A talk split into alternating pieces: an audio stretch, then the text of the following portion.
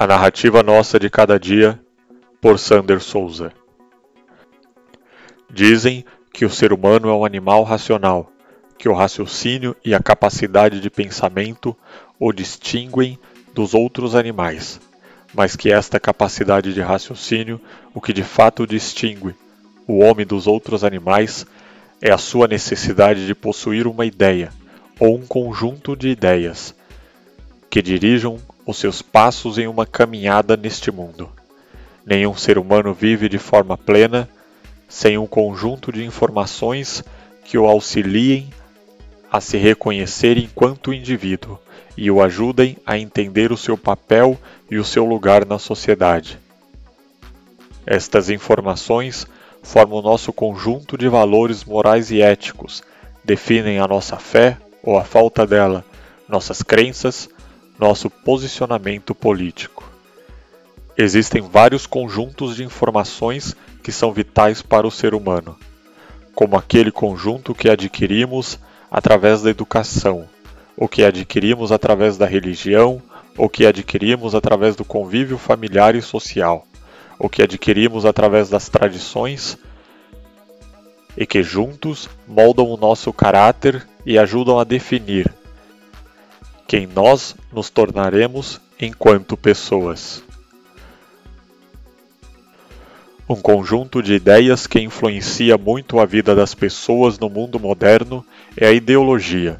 Nos anos 80, o cantor e compositor Cazuza já entoava: Ideologia, eu quero uma para viver.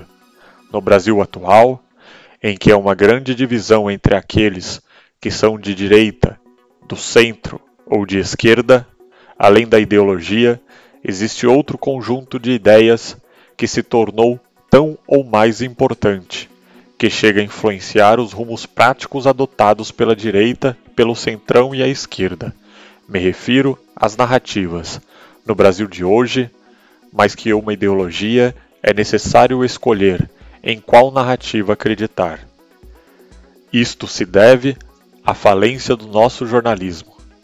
Claro que ainda existe bastiões de resistência, principalmente entre aqueles pertencentes à velha guarda do jornalismo, que insistem em praticá-lo dentro dos valores éticos, morais e profissionais, que já não são observados pelos nossos membros desta profissão, que nem mesmo uma formação acadêmica já não precisam ter. Eu sempre gosto de deixar claro que não sou um jornalista, justamente por respeitar aqueles que estudaram e se prepararam para exercer a nobre função de informar a sociedade. E é aqui, neste ponto, que considero que o jornalismo verdadeiro deixou de existir. Os jornalistas deixaram de ser profissionais que retrataram e compartilham a realidade para se transformarem em criadores e propagadores de narrativas falsas. Hoje, já não importa mais a verdade. Importante é que seja veiculada a história que vai manipular a sociedade, para que siga na direção desejada por aqueles que a veem apenas como uma massa de manobra acéfala. Óbvio que existe narrativa verdadeira, e é aquela que registra os fatos como eles são. Ou seja, a narrativa verdadeira retrata a história de maneira como ela está acontecendo. Hoje, os ditos jornalistas valorizam mais a sua própria opinião pessoal que o fato histórico em si. Vimos um exemplo disso no último domingo, quando milhares de cidadãos brasileiros foram às ruas de dezenas de cidades brasileiras para protestar contra os desmandos do Supremo Tribunal Federal e pedir o impeachment do ministro Gilmar Mendes. Apesar de ser um fato histórico de relevância indiscutível pelo ineditismo da pauta popular, nenhum dos grandes veículos de comunicação deu atenção devida ao fato.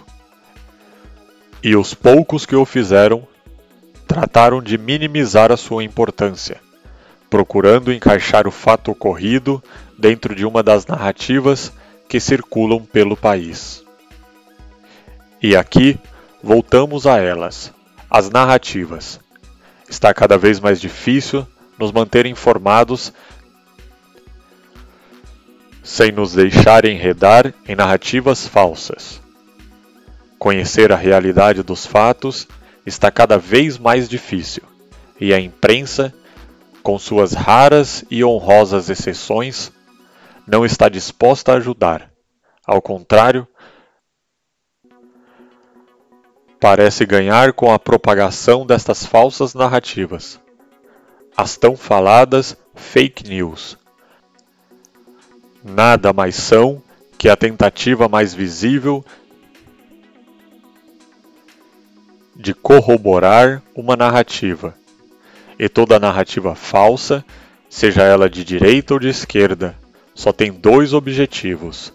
Primeiro, esconder a verdade e manipular os fatos. E segundo, manter o poder de um grupo ou ajudar um grupo a consegui-lo. Só existe uma narrativa que vale a pena ser considerada, que é aquela que produz os fatos como eles são, e a verdade, por mais que muitas vezes estes fatos e acontecimentos históricos e verdadeiros nos desagradem ou causem aborrecimentos.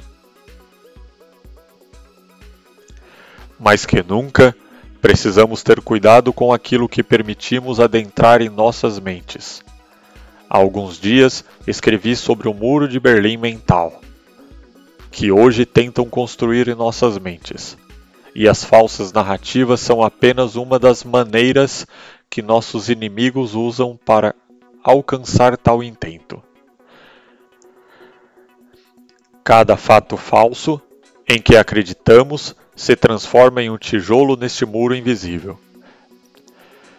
Vivenciamos uma guerra onde mais que as ideologias, a maneira como interpretamos os fatos define se venceremos ou se seremos derrotados.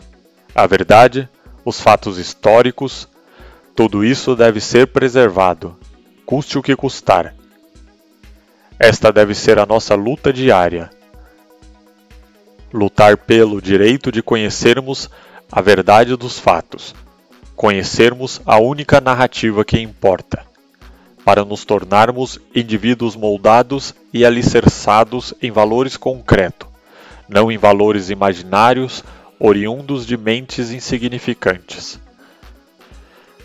Porque, como gosta de citar o nosso presidente Jair Bolsonaro, conhecerei a verdade e a verdade vos libertará. João 8:32